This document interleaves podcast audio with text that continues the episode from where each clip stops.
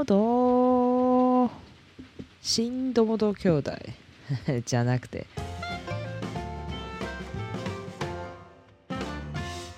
嗨，欢迎来到贾尼斯 Bounce Check。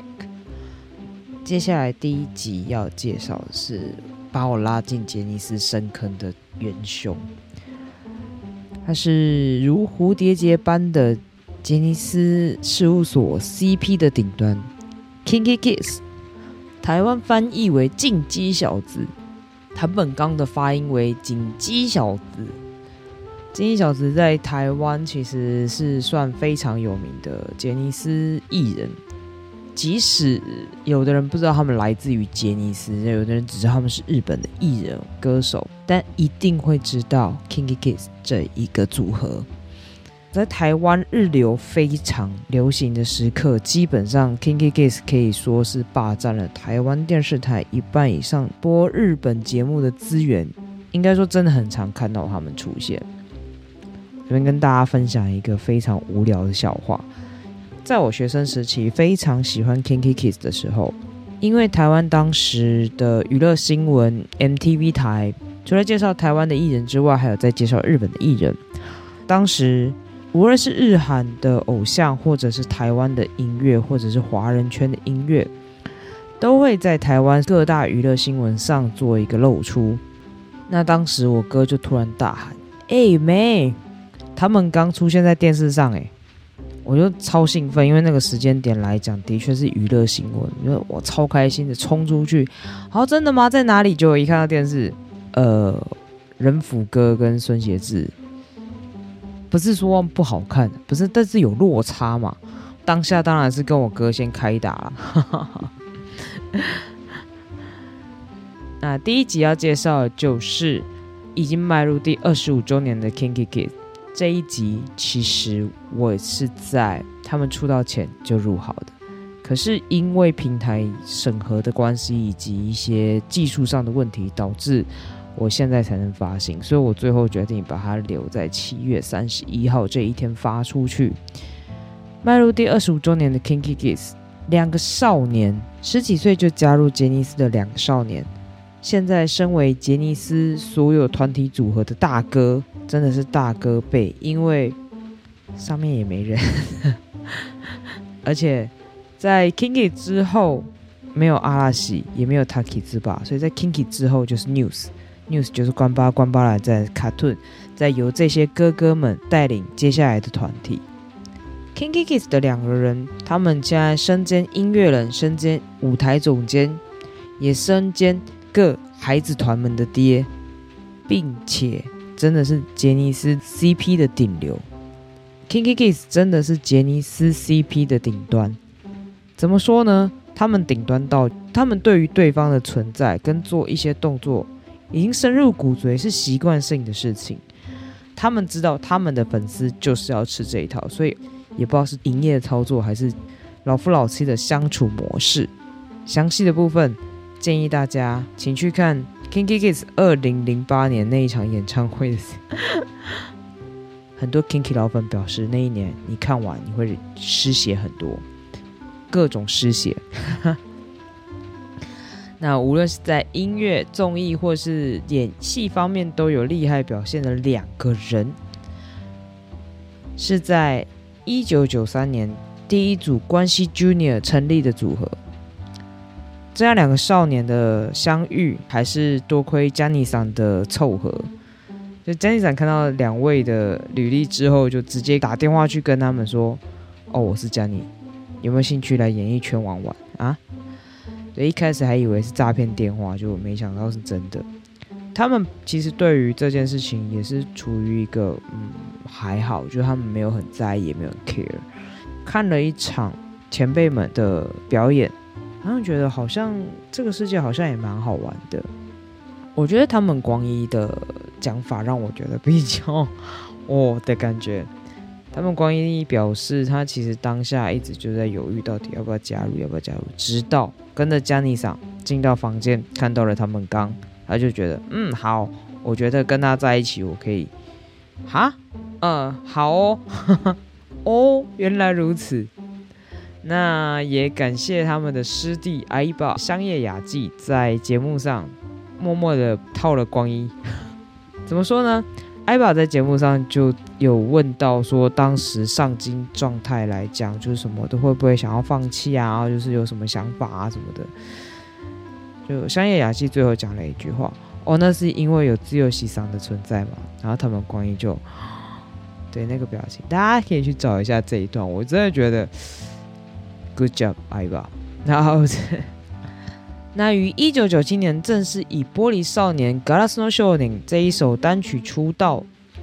那出道曲《玻璃少年》（Glass No s h o n i n g 它的作词人松本龙老师是在被 Jenny 桑无数的打枪灵感快耗光的时候，在电视上看到两个人的表演，然后瞬间脑中就浮现了“玻璃”这个词。松本龙老师表示，不是只有新的事物，他觉得旧的事物也有美丽的地方。那这两个少年让他看到的是玻璃弹珠的那个感觉，所以他就以那样的概念去写出了这首歌。而《玻璃少年》的作曲者山下达郎老师表示，他舍弃了比较活泼，因为一般来讲，出道曲都会比较偏向活泼，然后 My m u k i 像 SMAP 的歌或者是 Tokyo 的歌，就非常明显的活泼感很重的歌。但这一次他选用了比较悲伤性的小调曲风为他们打造这首歌，因为山下达郎老师觉得 Kinky Kiss 两个人的声音调性。他觉得他们的声音不适合太活泼以及有爆发感的曲调，所以他为他们用这样的风格去做了这张单曲。那据他们刚表示，他们出道的当时一年只有三天的休假，而一天的睡眠时间只有三小时。哇，好崩溃啊！那时候才十几岁，十四还十三岁？哇，想想我们国中的时候，一天只睡三小时这件事怎么可能？Kinky Kids 一定要介绍的是什么？他们的音乐作品，也就是说，他们从一九九七年这一张《Glass No Shining》开始到现在二零二二年，这样二十五年间，单曲发行的首周排行第一名。Kinky Kids 的作品在早期的部分，就是一年会发两到三张单曲，有很多单曲都是为了配合日剧的单曲。像一九九七年的第二张单曲《被爱不爱人》，爱されるより愛したい，它就是属于未满都市弥漫 City 的主题曲。所以 Kinky Kids 的前十张单曲，其实到现在为止都还朗朗上口。无论是台湾、日本或者是亚洲地区，基本上听到他们的那个旋律就知道，哦，这 Kinky 的歌。我觉得到前二十张单曲都会有这样的情况。 呃，我个人觉得，其实从第十二张单曲《情热》，大家听到那个歌曲会马上想到 Kinky Kids 吗？我觉得不一定，因为毕竟后面有很多他们后辈们去做一个翻唱的部分。但是前十张单曲的音乐，绝对每个人听到就知道，哦，这 Kinky Kids 的歌。我个人是在第十一张单曲《在我背上的翅膀》。这首歌认识的 Kinky Kiss，呃，这首歌的作曲人是为织田哲郎老师。等于说 Kinky Kiss 的作品，我是从第十一张在我背上的翅膀开始，但其实我买到薄荷糖那张单曲之后，我就暂停了。买到薄荷糖之后，我会我又往前买，结果我什么都没收到，就前面的单曲真的不好买，毕竟太早了。那时候台湾流通的呃 CD 量也不高，也不多，也不像现在想买可以直接从日本订。但是我买到了《玻璃少年》那个长长的那一张单曲，还是长条形，然后里面还是小小一片 CD 的那一种单曲，我有买到，还有留着，但我要找，不知道现在可以卖多少钱。然后那个 真的是古董诶，我觉得很可惜，是因为当时。没有保值的概念，所以我在中文翻译的歌词本上有用圆珠笔去注记了一些，就是哪一句话是他们刚唱的，哪一句话是他们光一唱的，啊，叭叭叭。所以歌词本目前是被破坏到的状态，有点可惜。那我也不能否认，就是我 Kinky Kids 的 CD 作品，我买到大概是第二十张单曲，我就停止购买了 Kinky Kiss 的作品。呃，原因很简单啦，因为爱被分散了嘛。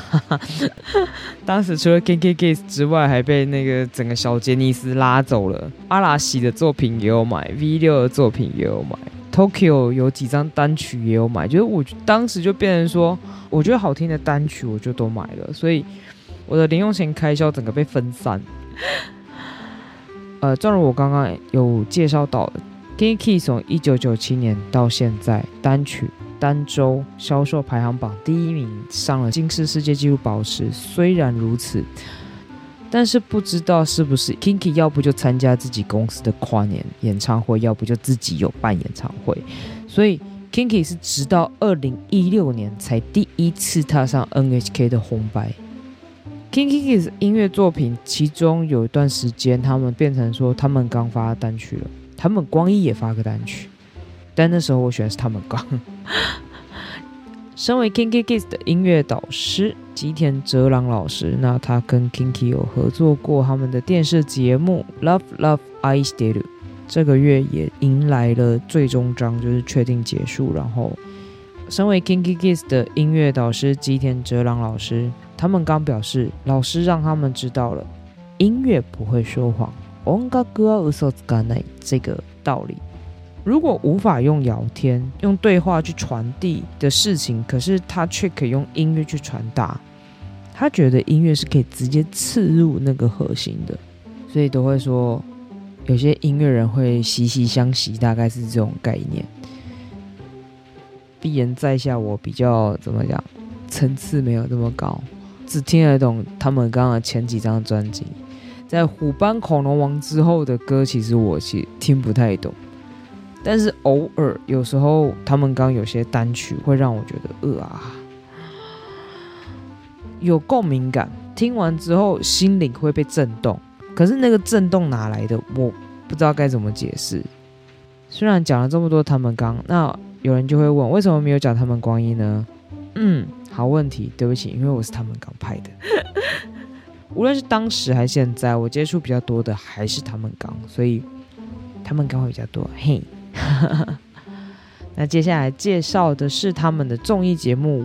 综艺节目这一块，我会以比较近期以及我个人有看过、我印象比较深刻的做做介绍。Love Love I Still 那个节目，虽然当时在台湾有播，但是我那时候看不懂。就是我那时候看，只觉得哇，他们刚好帅，他们光也好帅。以上，那时候真的小孩子，我看不懂那个笑点。但是当我比较大一点的时候，我就看他们兄弟，因为毕竟他们兄弟在做这个节目的时候，他们有做一个他们兄弟的角色设定。哥哥是唐本静，他为一九七八年四月十一号秋田县出生的，弟弟是叫唐本布。他是一九七九年一月二号岩手县出生的，嗯，怎么觉得差一天？对，差一天就是他们自己本来的生日。他们进他们部这两个名字，我印象深刻，其实不在他们兄弟里面，因为其实他们只有在这个节目的初期有用去做一个互相的称呼，但是后来。其实他们还是回到了光一跟刚，所以他们后来还是用原来的名字去互相称呼，那这个设定就默默的被大家遗忘了。那对于他们进跟他们部这两个名字，我印象最深刻的是当时我忘记是在哪一个报纸上，有一个画家，他有画一个尊尼斯幼稚园，好像里面的主角就是以这两位。他们进跟他们不画的，然后也有常赖会出现啊，然后后辈会出现啊，然后跟他们关系近的都会出现啊，V 六也有出现，我记得很清楚，那就是四个漫画连载这样。但呃后来可能因为版权还因为什么原因，后来就是也没看到那样漫画连载。不过他们兄弟在二零一四年九月二十八号结束了他们十三年半。的这个节目，他们兄弟这个节目中间其实有换了很多批的后面的人马，主持群，大家印象比较深刻的可能是 Gakdo，然后会有森田公子，然后 Puffy，那还有唐岛孝平、高桥南，然后代狗，然后 Tom 桑、塔卡米扎瓦桑。然后台湾 TVBSG 在播的其实会比较偏向是 Gakdo 那一代的，但是我个人最常看的果然还是杰尼斯的后辈去上他们兄弟这件事情，因为是后辈去上他们兄弟，所以会被欺负的很惨，非常非常好笑。KinKids 的 Boom Boom Boom 它是二零一四年十月二十六号开始在富士电视台放送的节目。这个节目它主要的主题是陪着来宾，然后款待来宾，做来宾想要做的事情。那我基本上我也是蛮看他们 guest 来的来宾这件事情去看，变成说是跟大家介绍我有印象的部分。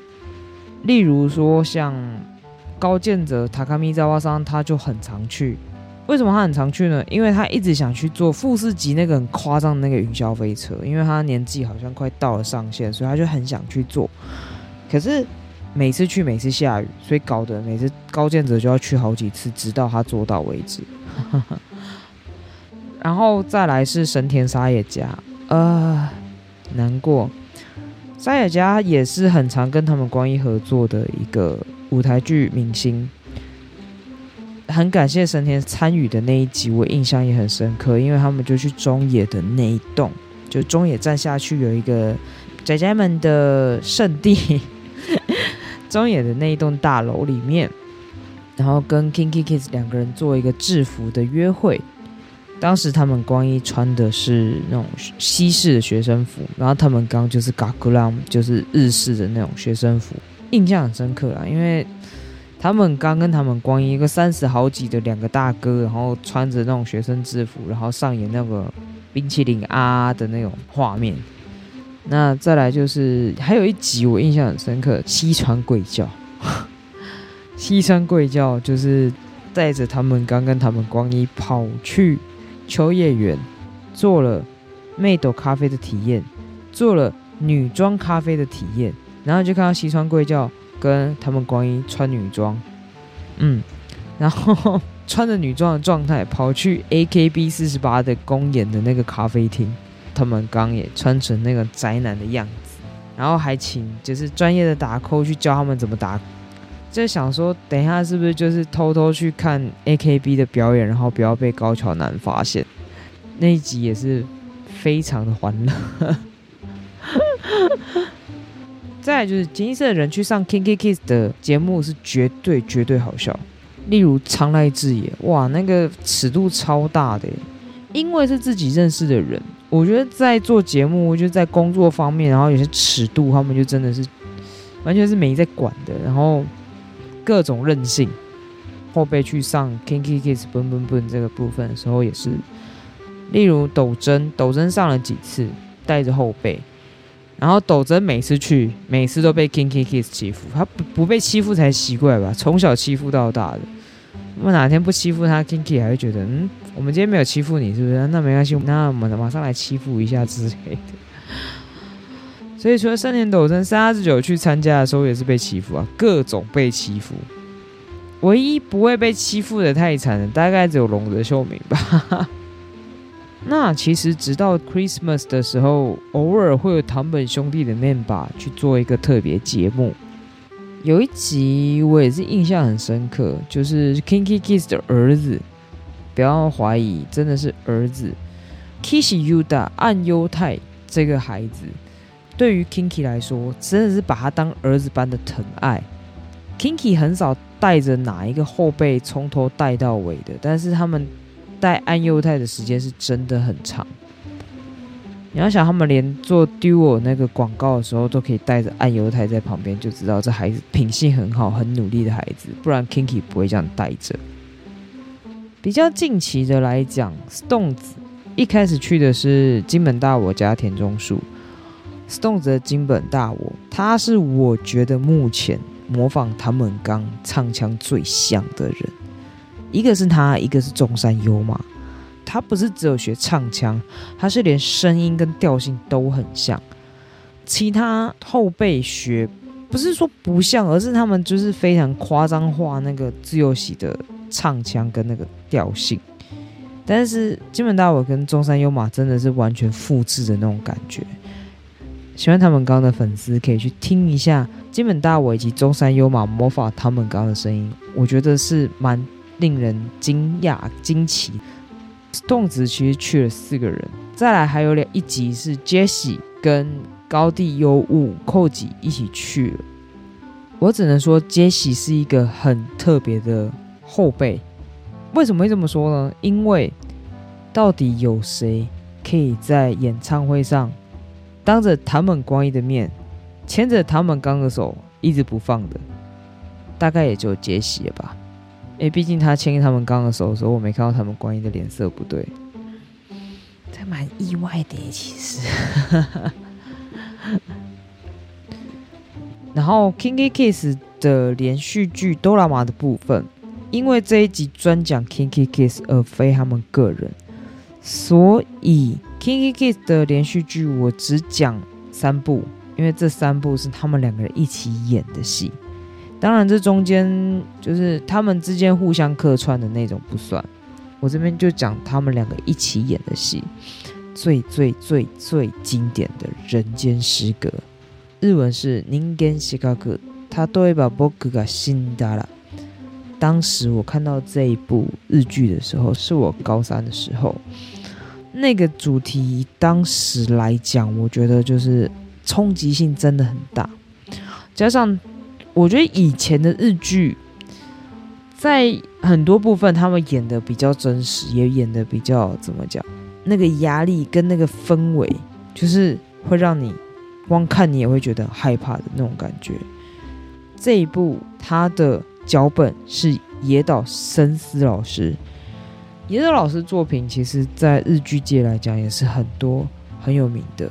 但我们今天就是只讲《人间失格》的部分，《人间失格》它里面所讲的东西是校园暴力、教师体罚、虐待，然后还有自杀的亲子之间的联系，以及父亲的复仇，就是它是非常。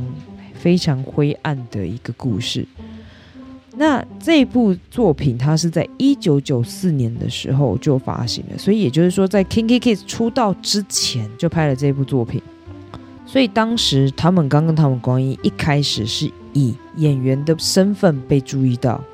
这部作品还有一个名场面，虽然他们刚不觉得那是名场面的部分，那就是泳池那一段。《人间失格》这部片，除了我们刚刚提到的那些状况，它还有一个部分，就是里面有非常重的同性爱这件事情。呃，他们光一饰演的角色，在泳池边亲吻了唐本刚的那个角色，十几岁的小孩子，然后你让他们去演吻戏，没有不好了，非常好。那为什么道志跟木黑不来一下啊？不是，默默的歪掉。那在《人间失格》之后，又有另外一个学生作品，叫做《彷徨少年时》，日文是《瓦卡巴诺锅罗》。这部片我没有看过，所以我不能为这部片做任何的讲解或解释。如果有机会还有办法看到这部从头看到尾的话，再来跟大家介绍。第三部作品就是《我们的勇气未满都市》（Bokurano Yuki Miman City） 这一部片，嗯。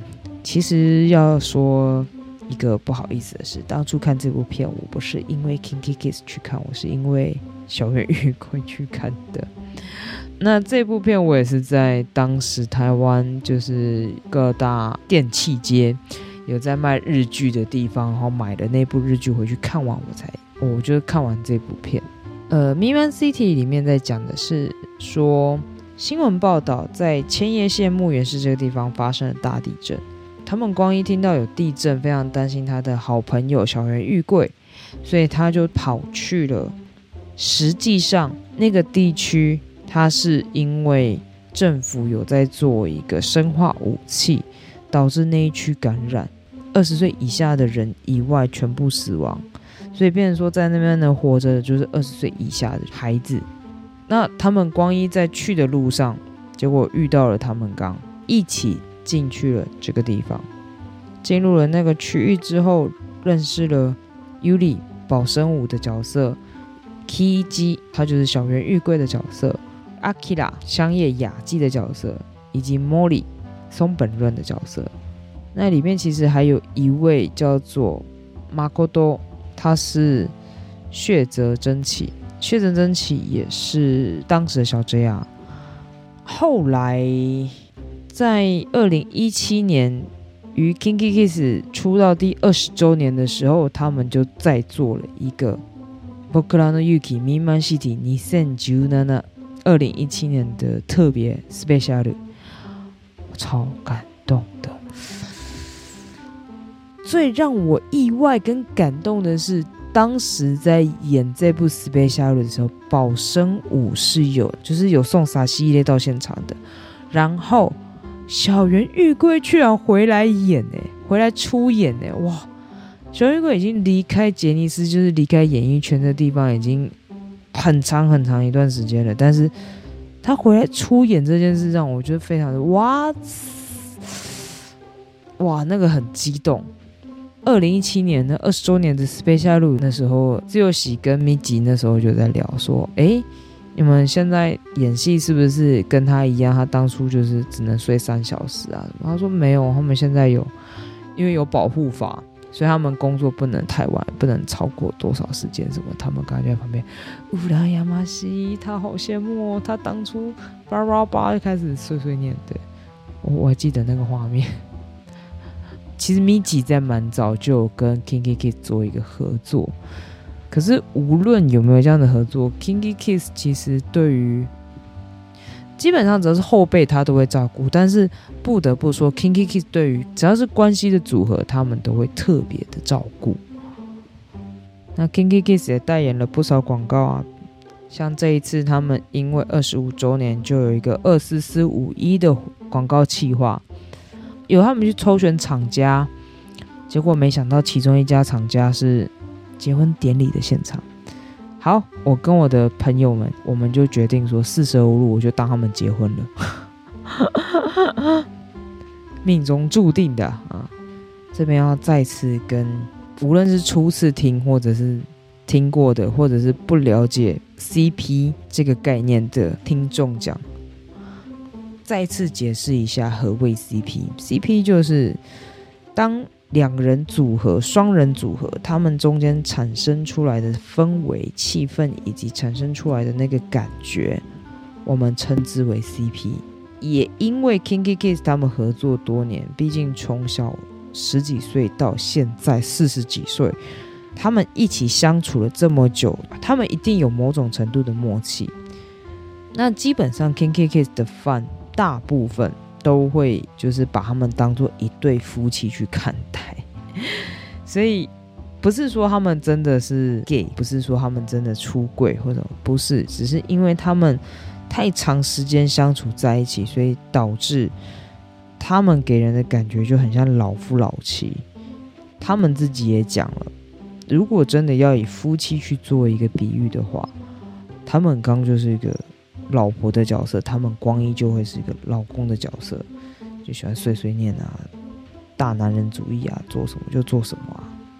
但是他们光一有时候也会做一些我们觉得哇很男子力的事情，例如他们刚好玩一个充气游泳池，然后里面铺满满满的娃娃，然后让他们刚就冲刺跳进去。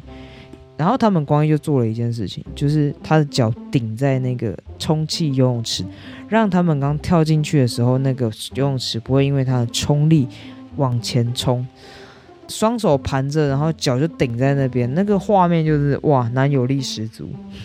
在他们之间的相处模式大概是这种感觉，在很多方面来讲，就也很羡慕他们，就在很小的时候，他们就找到了一个可以跟自己平行的。平行的朋友，平行的伙伴，平行的上方，平行的搭档，可以并肩的搭档。所以对于 Kinky Kiss 的印象，你要说对他们两个的印象，当然最多是 CP 的部分，因为毕竟今天要介绍的是 Kinky Kiss，失去了某一方，他们就是他们自己，而不是这个团体。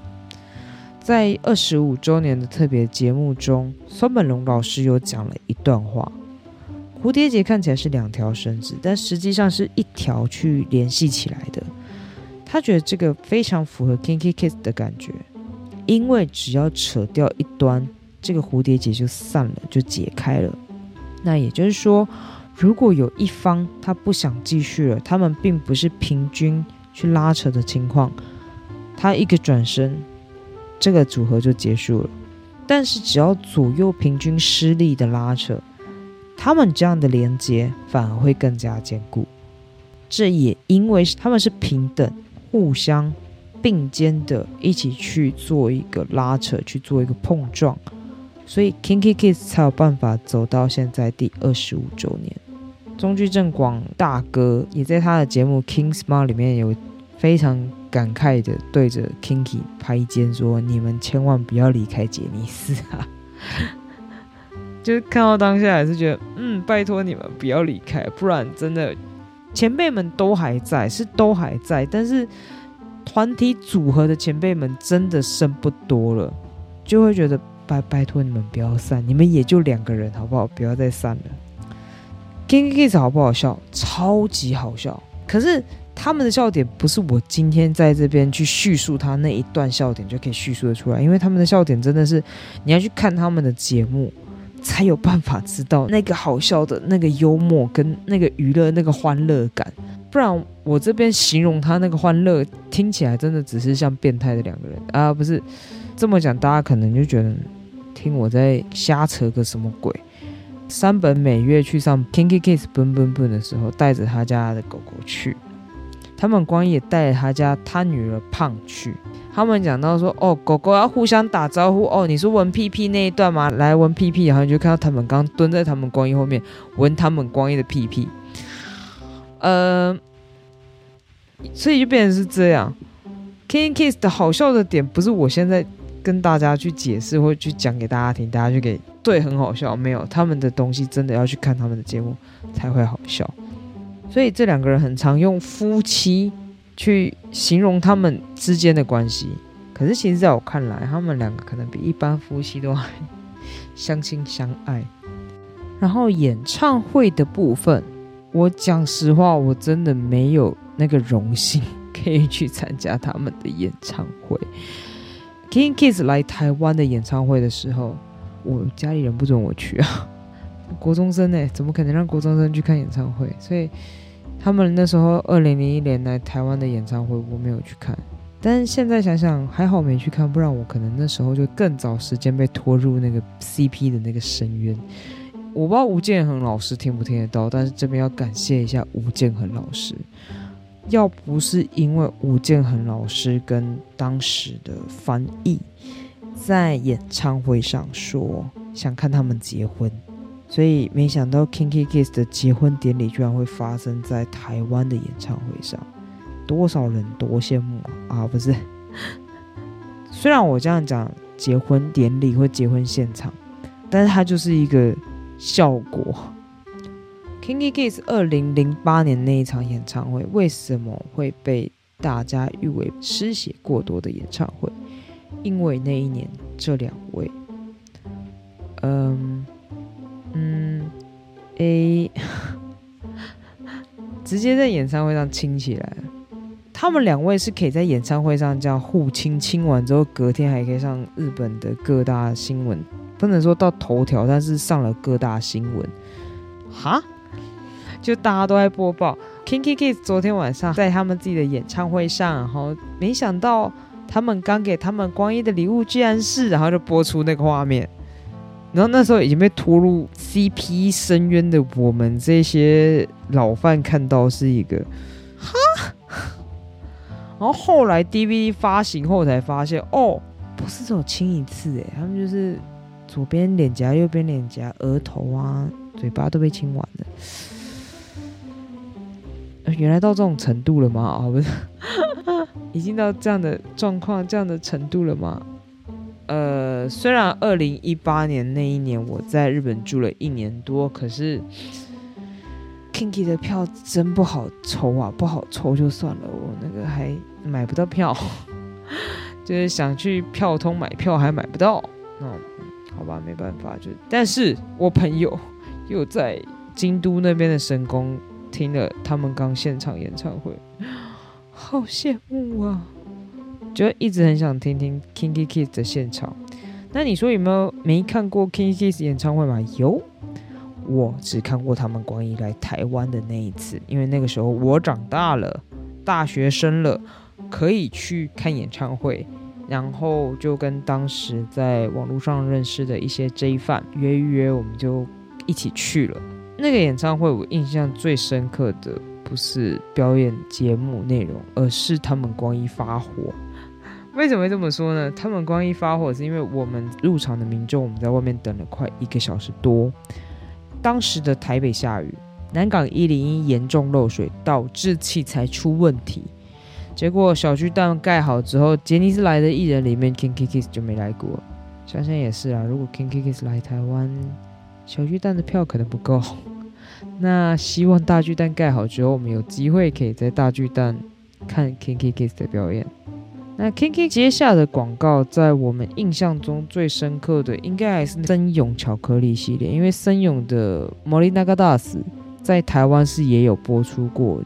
但是摩利那个部分除了大使，它的另外一个冰淇淋，Choco Mon 那个酱波，那个非常好吃的冰淇淋，在近期印象有深刻就是 Gal，Gal 就有点像是觉得线上观赏平台，然后以及七龙珠手机游戏的那个广告，也建议大家可以去找一下看一下，非常非常好笑。他们两个各自念那个咒语。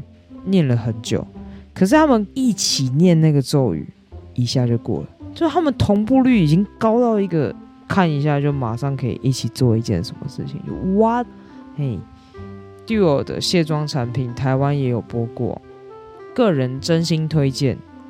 Duo 真的很好用，因为我是个懒人，我是那种卸妆完还不一定会记得保湿、上保湿的人。如果你也像我一样懒，建议你用 Duo。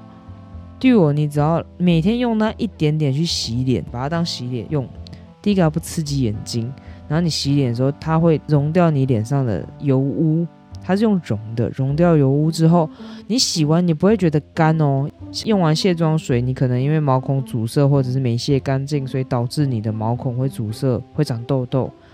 我用完 Duo，我皮肤变超好。嗯，因为 Duo 本身它的保湿性也够。所以我卸完之后，我的脸不会觉得干，然后也我用了一个礼拜，我的皮肤状况变好了。这不是叶配啊，毕竟我也没拿钱，然后也也不是因为他是 Kinky 代言，所以去称赞他这个产品。但是对我真的很厉害，因为当时我也只是觉得哦，刚好有试用品用一用，我的天哪！但它是卸妆膏。所以不会刺激你的眼睛，它不会让你觉得不舒服。然后香味，我个人喜欢玫瑰保湿的那个味道。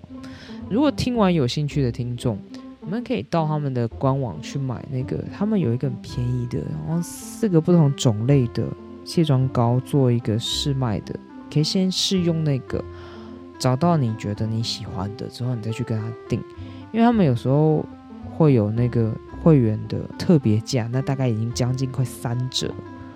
大家如果有兴趣，可以考虑去试用一下。然后那时候听完他们的歌，也是觉得哦，不愧是 Kinky Kiss 啊，那个歌好洗脑。哒哒哒哒哒哒哒，大家就知道是。感谢 Kinky Kiss 的存在，应该拉了不少的粉丝进杰尼斯这个大坑，这个深渊。啊，因为我也就是其中一个，而且 Kinky Kiss 不但拉大家进杰尼斯这个深渊之外，还不小心开了一堆人的奇怪的开关，呃，CP 的开关。那至于有没有毕业楼成分呢？这个我们就让大家自己去脑洞大开。诶，我其实也在想一件事情，要不要来开个毕业楼系列，但是全部都收费的。也不贵了，大概五块一块之类的。就是毕竟这个部分也不能直接让大家听到嘛，所以就 好了。这也只是我想想的，因为我现在有想要为这个节目去做一个平台，但是因为平台还没成立完成，所以如果有什么想要跟我说的，请先到我另外一个节目的平台去找我。各大平台，无论是 Facebook、Instagram。